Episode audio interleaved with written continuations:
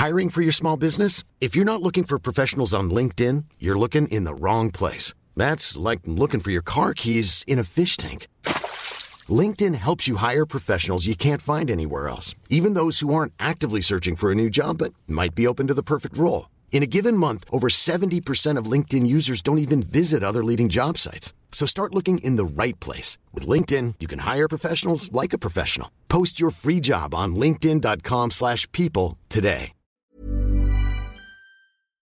Porque el mundo actual no se entendería sin la economía y los negocios. Acompaña a Mario Maldonado, el columnista de negocios más joven y objetivo del periodismo financiero, en su programa Bitácora de Negocios.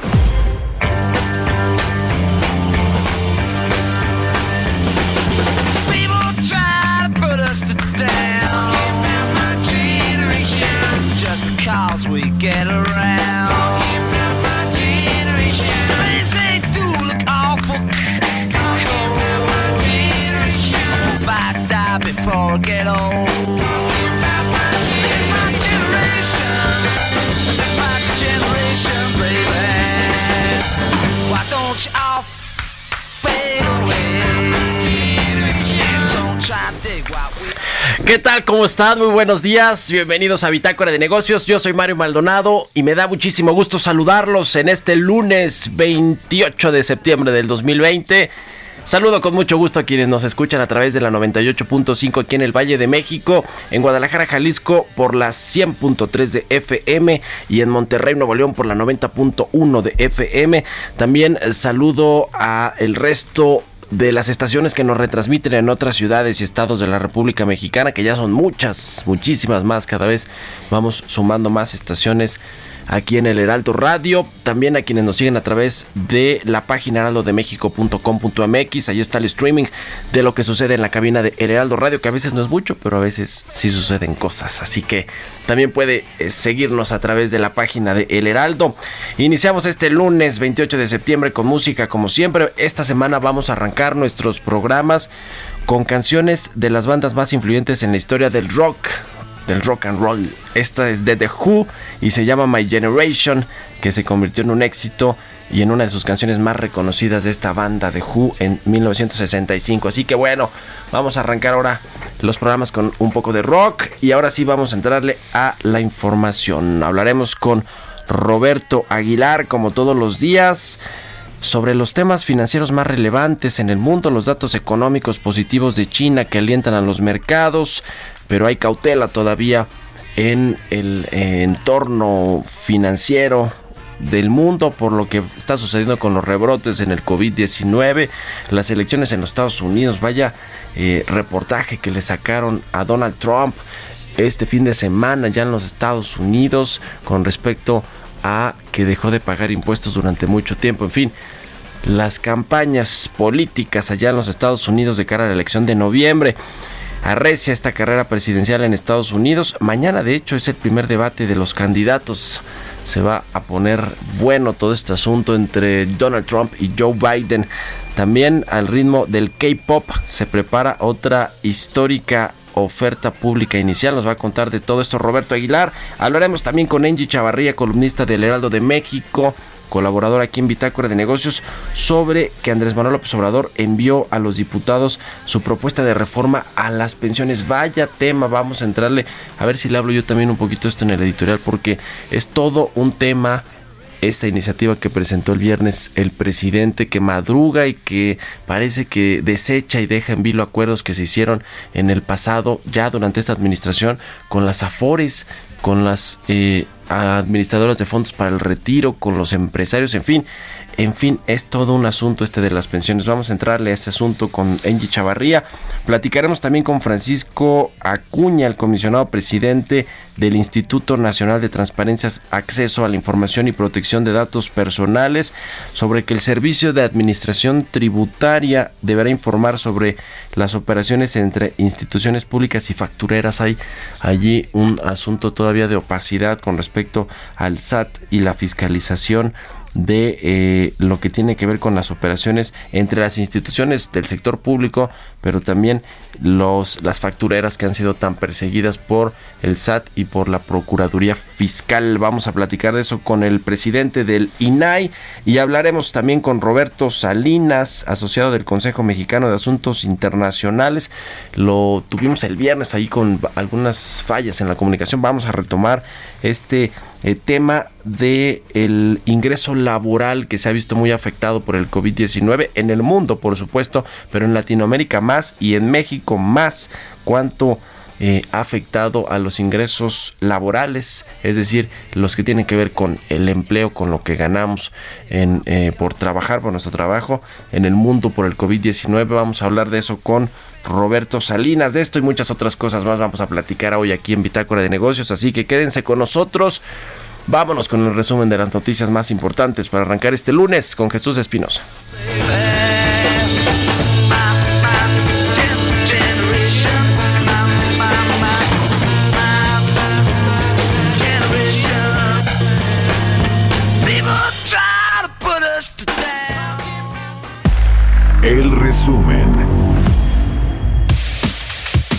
Presidente de México, Andrés Manuel López Obrador, aseguró que el país se está recuperando de la crisis económica que le ha quejado durante los últimos meses y comentó que de acuerdo con los últimos informes que le han presentado expertos, la pandemia de COVID-19 ya está cediendo y que se están recuperando los empleos perdidos. No se perdieron empleos, se recontrataron, se crearon 92 mil empleos nuevos y hasta el 25 de este mes, en lo que corresponde a septiembre, ya llevamos recuperados 97 mil 597 empleos. Quiere decir que agosto y septiembre vamos a estar arriba de 200 mil empleos recuperados de cerca de un millón que perdimos. El presidente de los consejos de administración de Grupo Carso y América Móvil, en Carlos Slim Damit, aseguró que México y América Latina tendrá la vacuna contra el coronavirus un año antes de lo previsto. Amafore afirmó que las comisiones que cobran las Afores por la administración del ahorro de los trabajadores para su retiro no necesitan que se les establezca un tope máximo como propone la iniciativa de reforma a la ley del Instituto Mexicano del Seguro Social que presentó el presidente Andrés Manuel López Obrador a la Cámara de Diputados. Luego del undécimo recorte consecutivo a la tasa de referencia que realizó la Junta de Gobierno del Banco de México, expertos prevén que la autoridad monetaria se está quedando sin espacio para más ajustes. Al celebrar este domingo el Día Mundial del Turismo, Miguel Torruco, titular de la Sectur, reconoció que debido a la pandemia del coronavirus, el sector enfrenta su peor año desde la Segunda Guerra Mundial. Por su parte, Braulio Arzuaga, presidente del Consejo Nacional Empresarial Turístico, detalló que se han eliminado alrededor de un millón de empleos de los 4.1 millones registrados hasta el año pasado. Bitácora de negocios en El Heraldo Radio. El editorial.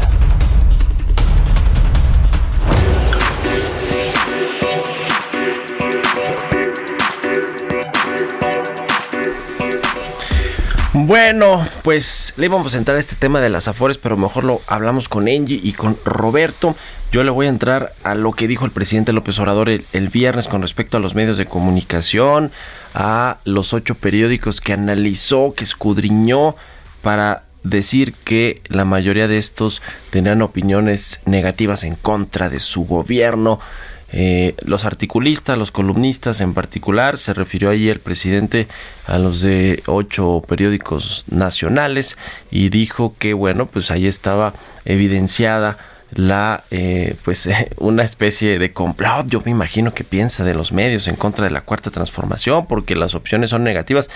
Y bueno pues después de esto y después de eh, eh, eh, vapulear y hablar mal de los medios todos los días en sus conferencias matutinas, pues dice el presidente, pero no, no, a ver, hay libertad de expresión, esta democracia les permite a todos expresarse libremente, no hay, eh, no estamos coartando la libertad de expresión de nadie, ni mucho menos, pero sí sale a balconear, entre comillas, lo que él cree que es una, pues una especie de complot o algo en contra del presidente observador. Por cierto, a mí me tocó, yo escribo en el Universal, usted lo sabe, y me tocó que me pusieran en esa bolsa de los que tienen opiniones negativas sobre una columna, por cierto, donde yo hablaba del relevo generacional que está viendo en el gabinete, eh, por lo menos en los hechos y el poder que han tomado varios jóvenes de la mano de eh, los hijos del presidente López Obrador, en particular de eh, Andy, del mediano de los hijos del presidente López Obrador, Andrés Manuel López Beltrán, quien,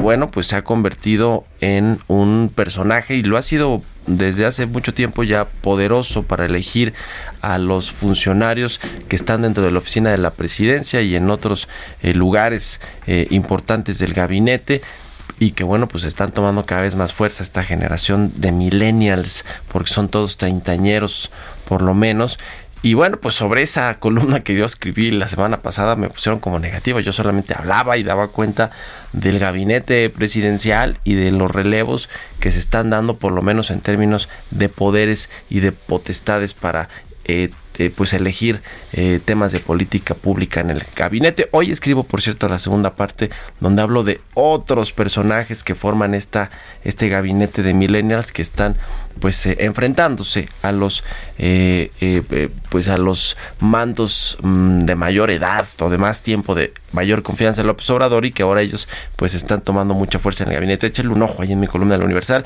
pero bueno, me llama la atención que por ese tipo de textos el gobierno y el presidente te ponga del lado de las opiniones negativas y después diga, no, no, pero a ver, yo no lo estoy criticando, hay libertad de expresión. En fin, ¿ustedes qué opinan? Escríbanmelo a mi cuenta de Twitter, arroba Mario Mala, la cuenta Roberaldo de México. Son las 6 con 12 minutos. Vamos con los mercados. Economía y mercados. Roberto Aguilar ya está en la cabina de Heraldo Radio. Mi querido Robert, ¿cómo estás? Buenos días. ¿Qué tal, Mario? ¿Cómo estás? Muy buenos días. ¿A ti no te tocó del, de los negativos y demás? No, no, desde que no. Es que hicieron, eh, creo que se enfocaron en dos o tres eh, medios. Medios en ocho, pero bueno, pues ahí de los que el presidente que, no, le, por supuesto. que no le favorecen. Adelante, mi Robert. Pues Arráncate con lo que sí es importante. Exactamente, Mario. Pues fíjate que ya nos amanecemos con datos importantes en México. El primero de ellos es la tasa de desempleo que la está anunciando el INEGI en 5.2% en agosto. Y luego también tenemos un dato que es justamente el de la balanza comercial, que es este, al mes de agosto que es una balanza comercial desestacionalizada de 6.497 millones de dólares, más datos sobre cómo se está comportando la economía mexicana. Pero fíjate que el tema es ahora que justamente en agosto, las ganancias de las empresas industriales allá en China pues hilaron su cuarto mes consecutivo, impulsadas justamente por el aumento de las materias primas y la fabricación de equipos. Este dato apuntaló la recuperación de la economía china que gana terreno conforme se libera parte de la demanda reprimida por meses, más apoyo por parte del gobierno y la reactivación de las exportaciones, aunque hay cautelas sobre el destino de la guerra comercial de Estados Unidos contra China. Y por el otro lado los mercados europeos, fíjate que bastante positivos. Y también las, los futuros de las bolsas eh, estadounidenses más de 1%, el Nasdaq aquí veo que tiene 1.7%, así es que bueno, pues se podría seguir el rally que inició el viernes otra vez encabezado por las acciones de empresas tecnológicas, Mario. Así es que, bueno, pues los datos que están dándose a conocer sobre la gravedad o sobre todo este tipo de rebrotes en el mundo, pareciera que hoy ya los está asimilando el mercado. Y bueno, te decía que justamente este reporte de China, junto con el repunte de los índices estadounidenses del viernes, apoyó el avance de los mercados asiáticos a pesar de mayores medidas de contención social que retrasarían la recuperación económica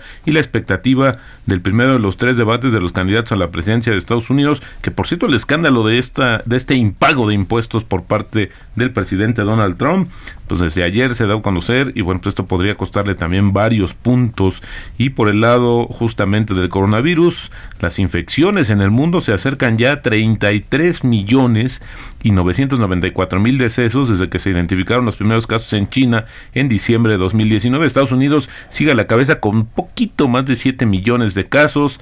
Le sigue India, Brasil, Rusia, Colombia, Perú y México. Y hablando de la guerra comercial, Mario, el viernes el gobierno de Estados Unidos impuso restricciones a las exportaciones al mayor fabricante de chips de silicio de China tras concluir que existe un riesgo inaceptable de que el equipo de que se le suministra puede ser utilizado con fines militares. Bueno, los proveedores de esta empresa SMIC tendrán ahora que solicitar licencias de exportación individuales y esta se convierte en la segunda mayor empresa tecnológica china que enfrenta a las trabas comerciales de Estados Unidos después de Huawei, que bueno, que como tú sabes es un tema que sigue dando todavía de qué hablar y el escándalo, bueno, el presidente Donald Trump pagó impuestos sobre la renta extremadamente bajos en los últimos años, ya que las fuertes pérdidas de su negocio compensaron sus cientos de millones de dólares de ganancias. Un reportaje del New York Times, el diario afirmó que Trump, que buscará la reelección en noviembre, pagó solo 750 dólares en impuestos sobre la renta federales tanto en 2016 como en 2017 y no los abonó en 10 de los últimos 15 años pese a recibir 427 millones de dólares hasta 2018 por su programa de televisión y otros acuerdos de promociones y licencias. Bueno, en Estados Unidos no pagar impuestos pues es como un gran delito, ¿no? Y bueno, eh, fíjate que hay una empresa que se llama Big Hit Entertainment. Ese es el sello del grupo coreano de eh, K-Pop. Eh, BTS, eh, muy famoso, no sabía, tuve que meter a, a ver si luego ponemos música de estos porque Sí, es ¿verdad? Son bastante. coreanos, Son ¿no? coreanos, pero eso ha sido un verdadero eh, suceso y hoy Sí. se está reflejando justamente en el mercado bursátil, porque yo decía que a ritmo justamente de K-pop, porque valoró su oferta pública inicial en la parte superior de su rango, mientras los compradores esperanzados perseguían la cotización más grande de Corea del Sur en tres años, los inversionistas institucionales, Mario, buscaron más de mil veces la cantidad de acciones en oferta, es decir, cómo está sobredemandada esta oferta pública de esta compañía que controla todos los negocios relacionados con este grupo. Son siete, siete jóvenes que te digo que han hecho un boom en todo el mundo y aprovechando justamente el éxito de la banda musical que se ha convertido en el primer grupo surcoreano en alcanzar el número uno en la lista de sencillos del Billboard Hot 100 de Estados Unidos. La oferta pública de acciones pretende recaudar 820 millones de dólares a través de la oferta de 7.1 millones de nuevas acciones. Así es que, pues, para los que son ídolos, o para más bien a los ¿Cómo que son se llama fans, este- esta banda, este se grupo, llama, Robert? fíjate, se llama BTS. Así es como se llama esta banda De K-pop. de K-pop y y tiene un par de, de- ayer bueno pues me metí un poquito para, para checar a ver de qué estábamos hablando que creo que es interesante. Y por último te diría que el presidente chileno esto es interesante Mario porque fíjate el presidente chileno Sebastián Piñera anunció el domingo ayer un plan por dos mil millones de dólares para subsidiar la recuperación y creación de empleos perdidos a causa de la aplicación de medidas restrictivas para frenar la pandemia del coronavirus. El gobierno va a pagar hasta 50% con un tope de 317 dólares los salarios de los trabajadores recién contratados y va a cubrir unos 200 dólares del salario de los empleados que se reincorporen a sus puestos tras un periodo de suspensión por una ley de protección justamente al empleo lanzada por el gobierno en abril para contrarrestar el, el efecto de la pandemia. Este paquete va a extender sus beneficios hasta por seis meses y busca crear un millón de nuevos puestos de trabajo. Esta nota, bueno, pues ya el presidente ha hablado mucho de esta recuperación de empleo, pero la verdad es que es bastante baja y lenta si se compara con todo lo que se ha perdido. Y el tipo de cambio, Mario, cotizando en estos momentos en 22. 22, 24, así es como está cotizando. Justamente en el mes todavía tenemos una depreciación de 1.7% y en el año también la depreciación arribita del 17.5%, pues ha sido bastante inestable en los últimos días la operación de nuestra moneda y bueno, pues decía hoy 22, ya se movió 22.25. Así es como inicia operaciones nuestra moneda mexicana. La moneda que más perdió la semana pasada, es, ¿verdad? Después, es. eh, lo que saca Viciller me parece muy interesante porque había tenido repuntes importantes, la que se había más se había apreciado frente al dólar, pero sin fundamentales, ¿no? Es decir, sin Ah, algo que lo sostuviera. Exactamente, eso es eh, ligado justamente del movimiento internacional del, del dólar, como lo habíamos comentado aquí, y efectivamente Muy sin bien. ningún sustento fundamental. ahí está la banda de K-pop, mi querido Robert. Perfecto. Vamos a comprar acciones también. Bueno, pues esta creo banda. que sí, gracias Robert. Muy buenos días. Roberto Aguilar, síganlo en Twitter, Roberto AH, son las 6 con 20 minutos. Vámonos a otra cosa.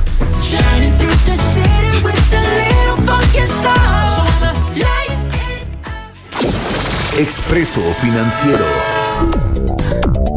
Pues del K-pop y la bolsa y los debuts en la bolsa, vámonos al expreso financiero de la mañana de este lunes con Angie Chavarría. ¿Cómo estás, querida Angie? Buenos días.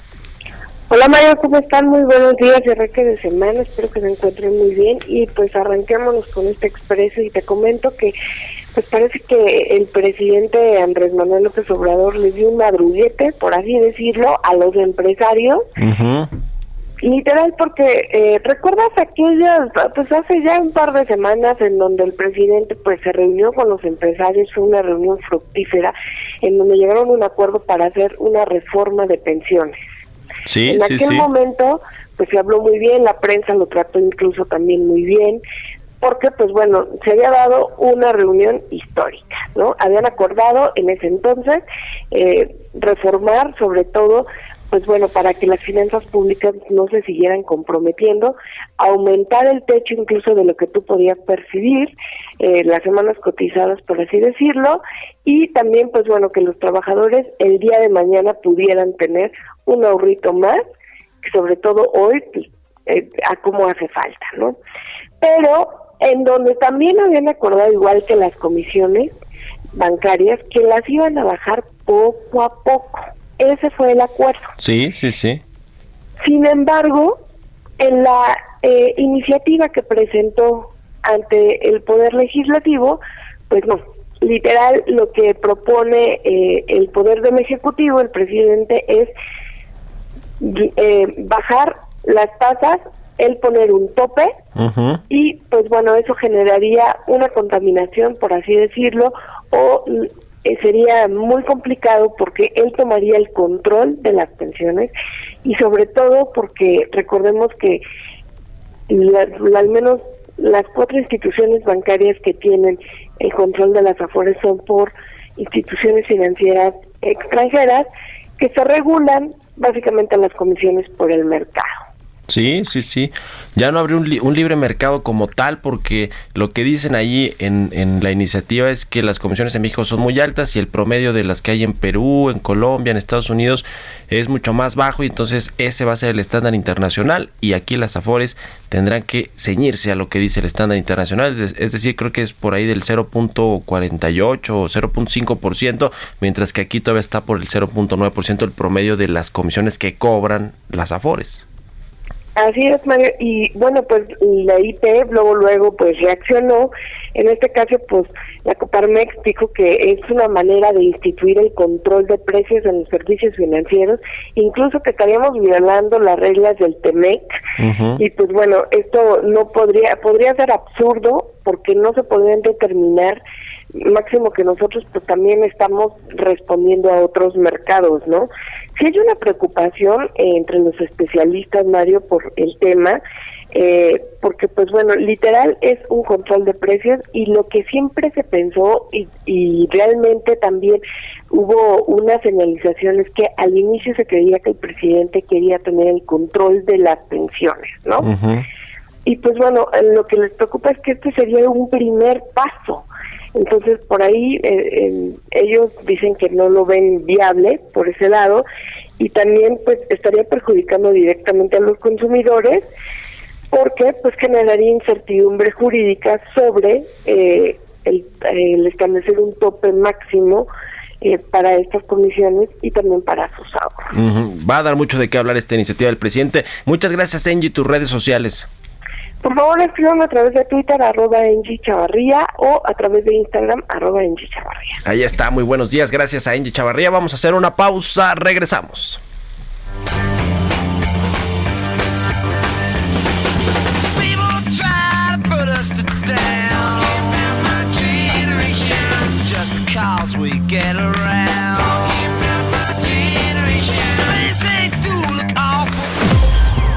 Continuamos en un momento con la información más relevante del mundo financiero en Bitácora de Negocios con Mario Maldonado. Regresamos. Estamos de vuelta en Bitácora de Negocios con Mario Maldonado. Entrevista.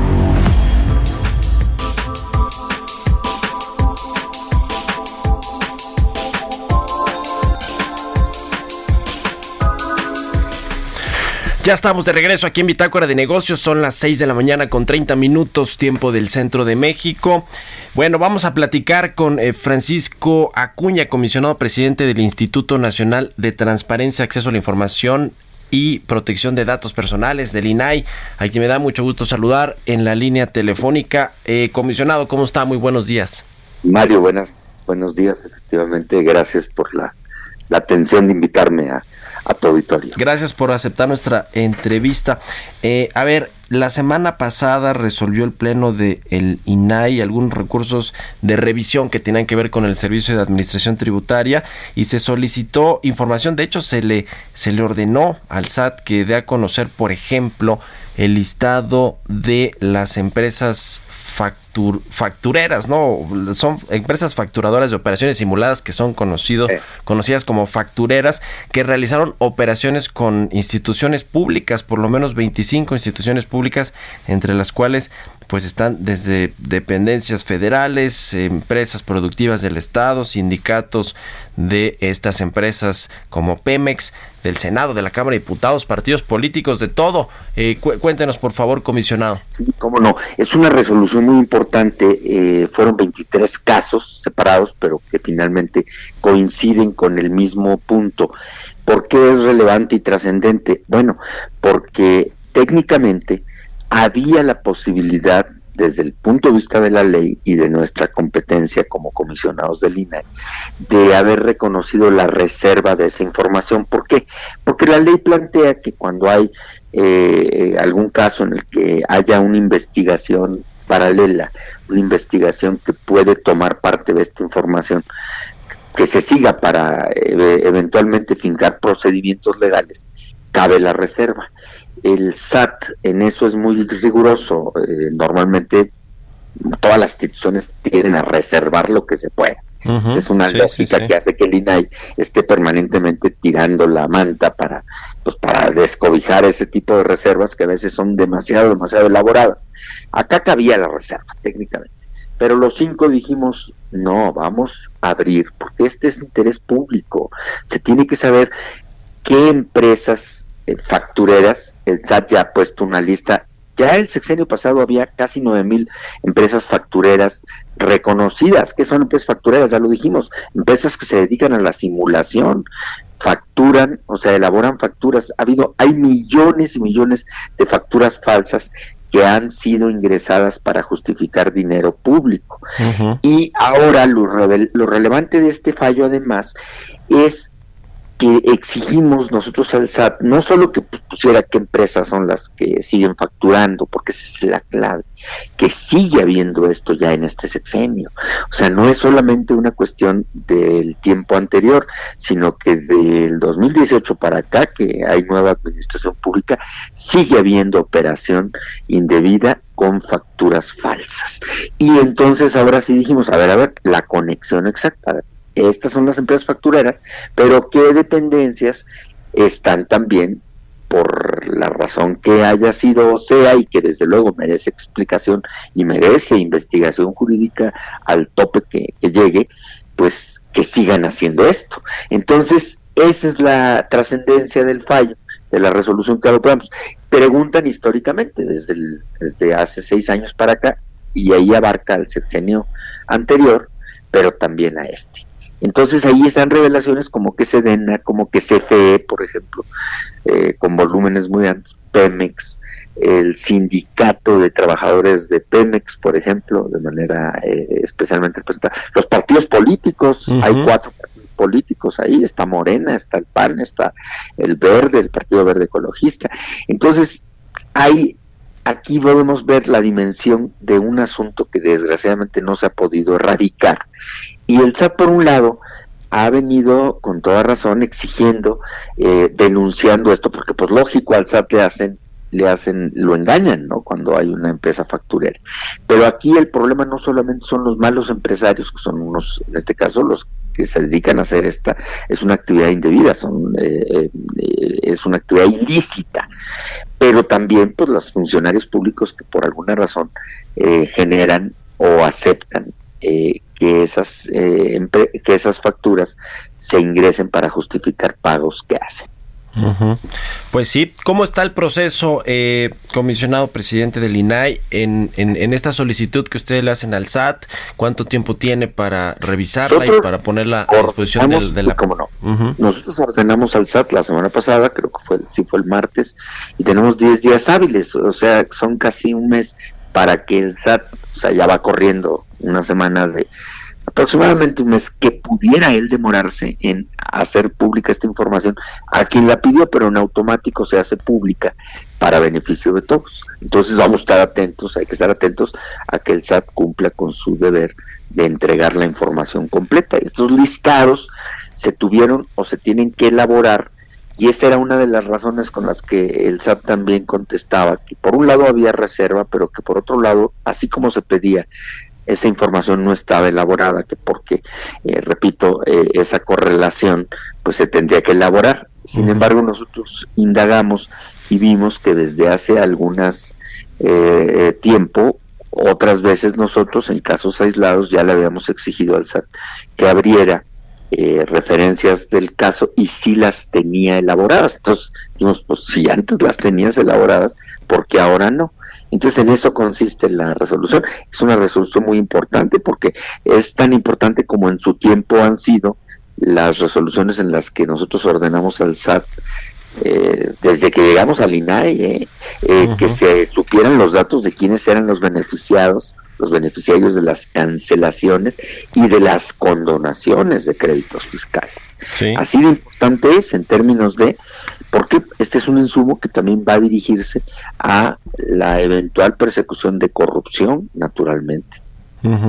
Pues sí, ahí están instituciones, ya mencionaba algunas, comisionado como la Cámara de Diputados, la Sedena, Petróleos Mexicanos, la Cámara de Senadores, el, eh, los partidos, ¿no? El PRI, pero también ahí está Morena, por cierto, ahí con Mario Delgado y todo este asunto de los 400 millones de pesos que eh, se quiere seguir el rastro de cómo se cómo se gastaron esos recursos, pero bueno, pues están todos, el PAN, el Verde, el PRD y todos los otros institutos im- importantes o instituciones públicas importantes que tienen que ver con este con este asunto de las de las facturales. En fin, pues esperare- esperaremos la información. Quiero eh, eh, pasar a otro tema, eh, comisionado, si nos permite, eh, y que tiene que ver con petróleos mexicanos y también esta instrucción que se le hizo para que diera a conocer algunas de las actas de eh, sesiones de su consejo de administración que tienen que ver con algunas adquisiciones que hizo. En el caso particular, eh, creo que hablan ustedes de Fertinal, este, Fertinal. este caso eh, que, que, bueno, fue calificado por la Auditoría Superior de la Federación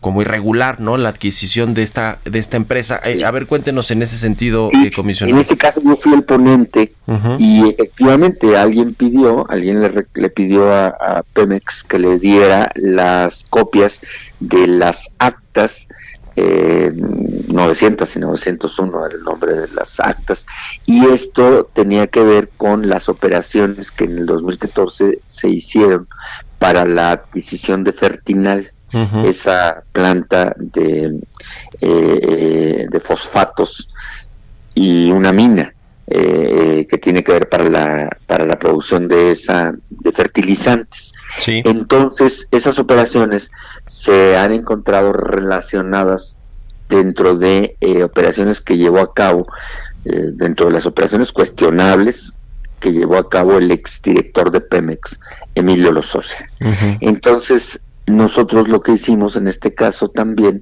fue exigir que se entregara la información, porque la información eh, se encontraba reservada también, la de las actas, no todas las actas, sino unas páginas, una, una parte del acta, eran tres páginas de cada, de cada una, eh, que se encontraban reservadas porque se decía también que eh, podía esto afectar la investigación que se sigue por la Fiscalía General de la República a este exfuncionario.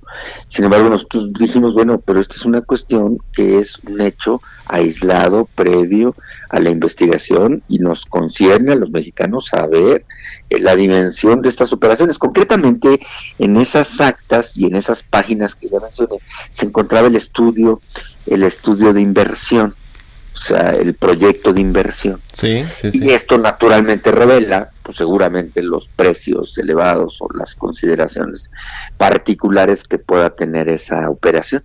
Entonces, igual lo resolvimos ordenando sin más que se entregue la copia eh, de esa operación en términos de el proyecto de inversión que es lo que contiene esas páginas, esas esas hojas de las actas que son las que estaban en tema, porque la, la, la, el acta como tal en general, pues, la, la parte restante sí está accesible, ¿no? En público. Ujú, ya. Y ahí es, y ahí cómo está la, el, el tiempo, los tiempos que Igual tiene. ahí son son son resoluciones eh, coetáneas, o sea que se, se dieron en el mismo Ah, pleno, que el mismo- vamos la a misma tener que sesión. en- en, eh, resolverlas.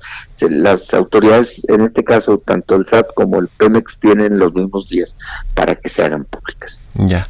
Muy bien, pues vamos a estar muy atentos a esto y a darle seguimiento con estas eh, solicitudes y la pues ya la, la publicación de la información que es lo que nos interesa a la opinión pública y a los periodistas, por supuesto.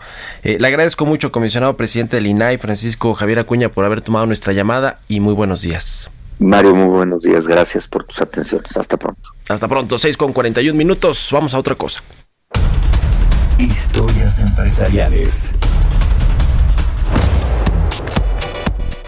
Bueno, pues México ya lo hemos platicado aquí, tiene diversas alianzas con farmacéuticas, con países, con gobiernos para ser de los países que pueda obtener eh, la vacuna contra el coronavirus, contra el COVID-19, cuando pues ya eh, propiamente se esté produciendo y distribuyendo en el mundo y hay un mecanismo de acceso a estas vacunas contra el COVID-19 para México y el mundo en general que se llama COVAX. El gobierno federal, ya le decía, ha formalizado este compromiso de compra de vacunas contra el COVID-19 a través de este meca- mecanismo internacional. ¿De qué se trata? Nos cuenta Giovanna Torres.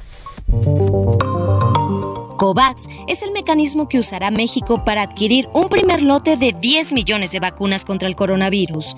Aunque no se tiene aún certeza de cuál tipo de vacuna será la adquirida y la fecha de entrega, la decisión de entrar a la plataforma de la Organización Mundial de la Salud fue confirmada por la Secretaría de Relaciones Exteriores. De esta manera, México asegura su participación en la principal iniciativa internacional para garantizar el acceso universal a la vacuna contra el coronavirus. De acuerdo con la OMS, más de 170 países se han unido al programa mundial para la compra y distribución de la vacuna. Todos los países que formen parte del mecanismo, independientemente de sus niveles de ingresos, tendrán el mismo acceso a estas vacunas una vez que se aprueben y garanticen su efectividad. COVAX tiene en este momento en cartera 18 vacunas en fase 3 o cerca de fase 3. Siete laboratorios internacionales han iniciado la fase 3 de sus vacunas.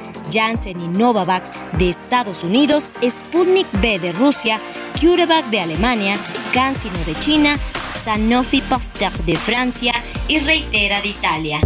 De acuerdo con el presidente López Obrador, en el presupuesto del próximo año se contempla un gasto de hasta 100 mil millones de pesos para la compra de vacunas. Las autoridades han repartido hasta el momento cerca de 60 mil millones de pesos para atender la emergencia sanitaria. La mayor inversión se registró en marzo cuando se compraron grandes cantidades de insumos y materiales médicos, además de empezar la contratación de 50 mil trabajadores de la salud. Para Bitácora de Negocios, Giovanna Torres. Entrevista.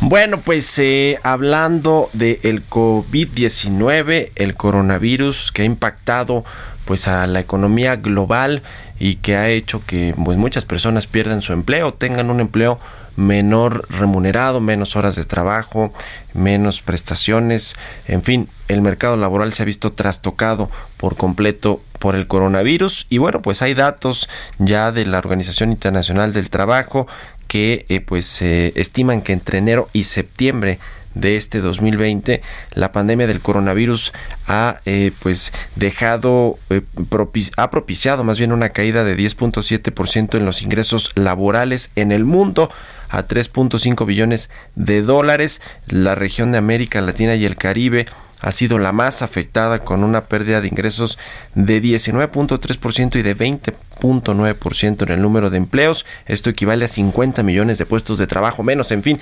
México dentro de la región de América Latina, pues también ha sido uno de los más afectados. Para platicar de esto me da mucho gusto saludar a Roberto Salinas, asociado del Consejo Mexicano de Asuntos Internacionales. ¿Cómo estás, Roberto? Muy buenos días.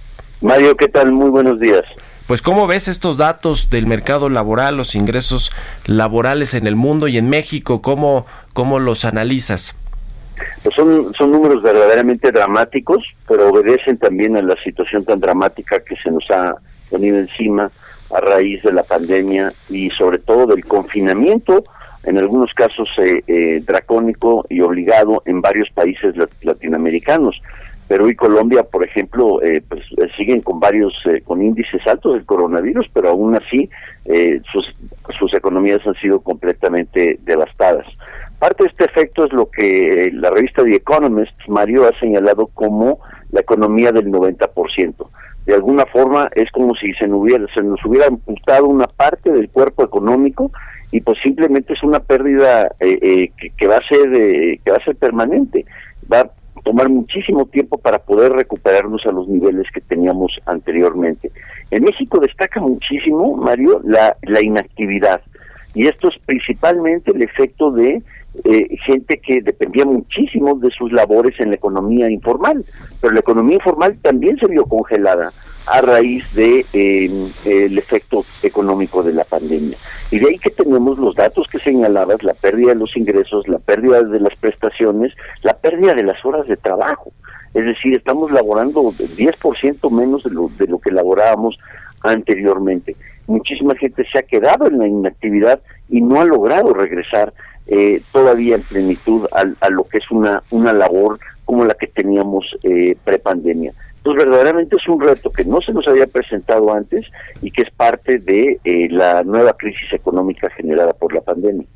Y es que, al parecer, eh, Roberto, la el, digamos el mercado laboral que como yo dije yo creo que se ha trastocado demasiado con esta crisis en México en lo particular pues está recuperando muy lentamente no a pesar de que el presidente Observador presume la creación de 90 mil empleos en agosto y cosas por el estilo lo cierto es que hoy el INEGI informó que la tasa de desempleo se encuentra todavía en un 5.2% en agosto, bajó poquito desde el 5.4% que se reportó en julio, pero todavía hay 2.8 millones de personas desempleadas como eh, proporción de la población económicamente activa, es decir, eh, está, está muy lento el regreso a las actividades y la recuperación del empleo, ya no diríamos empleo bien remunerado, sino la recuperación de los puestos laborales. Correcto.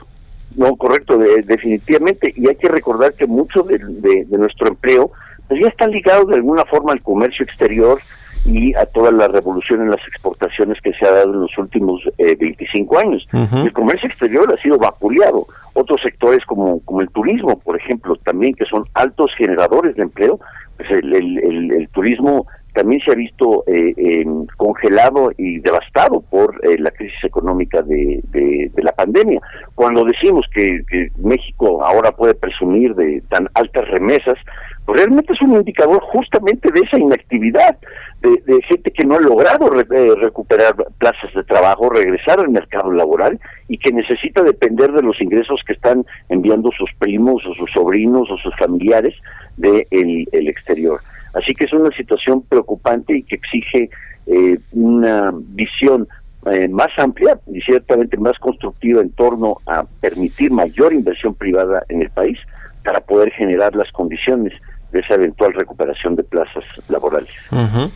Pues qué cosa, qué cosa. Oye, eh, Roberto, rápidamente, tú que eres experto también en temas ahí de política internacional, por supuesto, ¿cómo ves eh, lo que está pasando ya en Estados Unidos, las elecciones, este asunto de Trump, del escándalo de los impuestos que reveló el New York Times este fin de semana? Eh, ¿qué, qué, qué opinas? ¿Cómo se está calentando demasiado, no, el ambiente político electoral allá en Estados Unidos?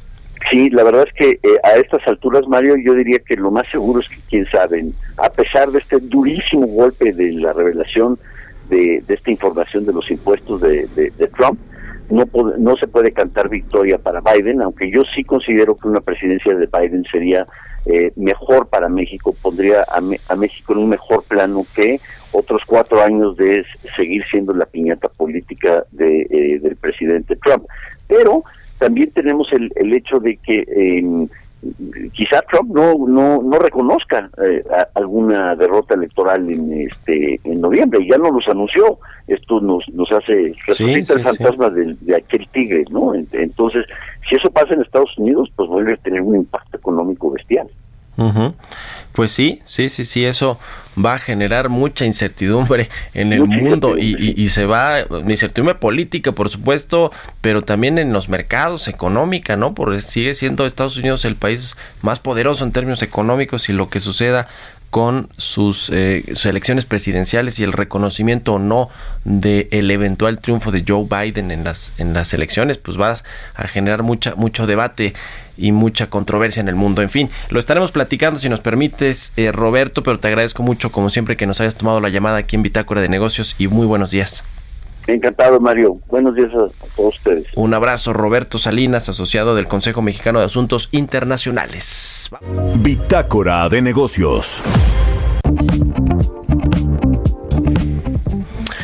Bien, pues ya casi nos eh, vamos ya hacia la recta final del programa. A ver, un tema muy relevante que la semana pasada platicamos un poco aquí en el programa tiene que ver con este eh, pues nuevo programa, nuevo paquete de medidas de ayuda que eh, echó a andar la Secretaría de Hacienda y la Comisión Nacional Bancaria y de Valores para los acreditados, para los deudores en particular, cerca de 8.6 millones de personas que en este periodo de crisis económica, de cierre de actividades, de desempleo, de paralización de puestos de trabajo, pues no ha podido cumplir con los pagos de su crédito, a pesar de que se eh, flexibilizaron los plazos de pago y las tasas incluso de, de- interés se congelaron, en fin, hubo ahí unas medidas que se anunciaron eh, eh, cuando pues estaba el pico de la crisis de la pandemia del coronavirus y bueno, pues ahora se extienden estas medidas de apoyo, pero a los que tienen estos problemas en particular para pagar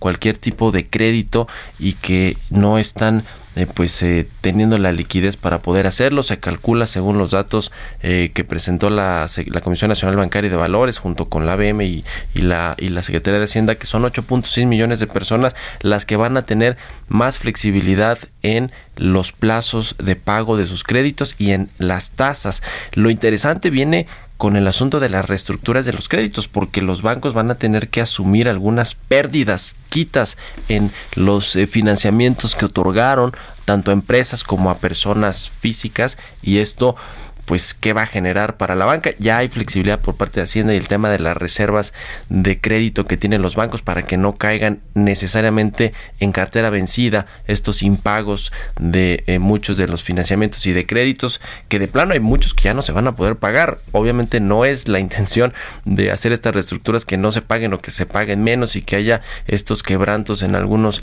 de los créditos que se otorgaron, sino, sino que puedan pagarse eventualmente con estas reestructuras. Lo cierto es que hoy por hoy es incierto el nivel de cartera vencida y de morosidad al que puede llegar la banca comercial en México y si esto si, si se sale de control, eventualmente puede quebrar a bancos medianos, pequeños, sobre todo los grandototes, ahí van a seguir, están bien capitalizados. En general, la banca está bien capitalizada con niveles de morosidad todavía pero ya lo han advertido ahí en la Asociación de Bancos de México y es un temor importante en el sector financiero el aumento en los índices de morosidad y lo que esto puede desatar de por sí ya tenemos una crisis económica, pero que puede desatar para el sistema financiero que si se convierte esto en una crisis financiera, que hay muchas menos posibilidades que hace 10 años, en el 2008-2009, que sí fue una crisis financiera, pero si eso sucediera, híjole, sería un problemón para la economía global y para México. Eh, entonces, interesante todo este asunto de los eh, reestructura de créditos. Vamos a hablar el miércoles, a ver si para el miércoles jueves que van a hacer otro anuncio allí en la ABM con, con el titular, el presidente de la Asociación de Bancos de México, para que nos explique más de cómo se ve el panorama para la banca y para los acreditados. Se lo vamos a platicar aquí. Mientras tanto, gracias por habernos acompañado en este lunes aquí en Bitácora de Negocios. Quédese en El Heraldo Radio con Sergio Sarmiento y Lupita Juárez y nosotros nos escuchamos mañana, ya lo sabe, tempranito a las 6. Buenos días.